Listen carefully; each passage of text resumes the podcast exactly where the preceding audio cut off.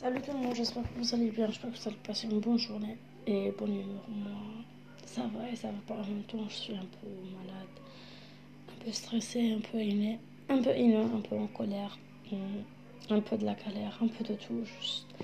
Genre, tout est différent aujourd'hui, tout est perdu, je suis perdu, I'm lost, don't know how to speak it's okay. On reste toujours dans le mode de positivité. Euh, je ne veux pas partager avec vous les, mes, mes sensations négatives et tout, mais je voulais juste la positivité. Alors, le sujet d'aujourd'hui, c'est la puissance de votre subconscient. Alors, une petite remarque de, avant de commencer. Euh, je ne peux pas tout exprimer en résumé, car l'important et l'essentiel est dans le livre de La puissance de votre subconscient. Il y a, une, il y a une, euh, plusieurs langues. C'est français, anglais, euh, arabe, et tout ce que vous voulez. Euh, en plus, euh, et dans le live. Et en plus, il y a des petits résumés sur Google, que j'ai lu bien sûr. Alors, vous savez, quand on a un problème ou une maladie, ou une difficulté, etc., on demande à Dieu de nous aider à passer tout ça. En plus, on a les...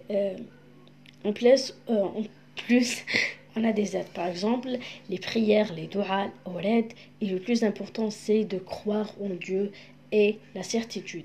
Dans ce livre, l'auteur a insisté qu'il y a une chose plus forte que nous, plus valable, et c'est Dieu. Bien sûr, quand on est tous petits, on a tellement de croyances et surtout en Dieu qu'il peut réaliser tous nos rêves. Par exemple, on interroge un petit enfant de son métier euh, de rêve. Il répond avec genre enthousiasme, avec positivité, avec sûreté. Un astronaute ou un médecin, non, je, euh, par exemple un ingénieur ou je sais pas quoi. Mais il est sûr que son rêve va se réaliser grâce à Dieu. À l'inverse, quand on interroge un adulte, il a un peu des doutes, des excuses de peur et tout ça à cause des fausses croyances. Qu'on parle dans nos rêves et dans nos projets, avec euh, nous-mêmes bien sûr, il faut toujours imaginer positivement, avec des vraies sensations, des sensations de tranquillité, de paix, de joie, où il n'existe pas la peur, le stress et ou tout ça. Il n'existe rien, il existe juste nos rêves, la tranquillité, la positivité, la paix. Il faut juste vivre le moment. Voilà. Pour vivre en paix, et une certitude en Dieu, car une fois vous avez confiance en Dieu, tous vos objectifs et vos rêves vont se réaliser dans le bon moment. Mais il faut juste faire le premier pas. Par exemple, une fille euh, a un examen à passer et elle veut qu'elle va qu'elle qu'elle qu'elle se réussir.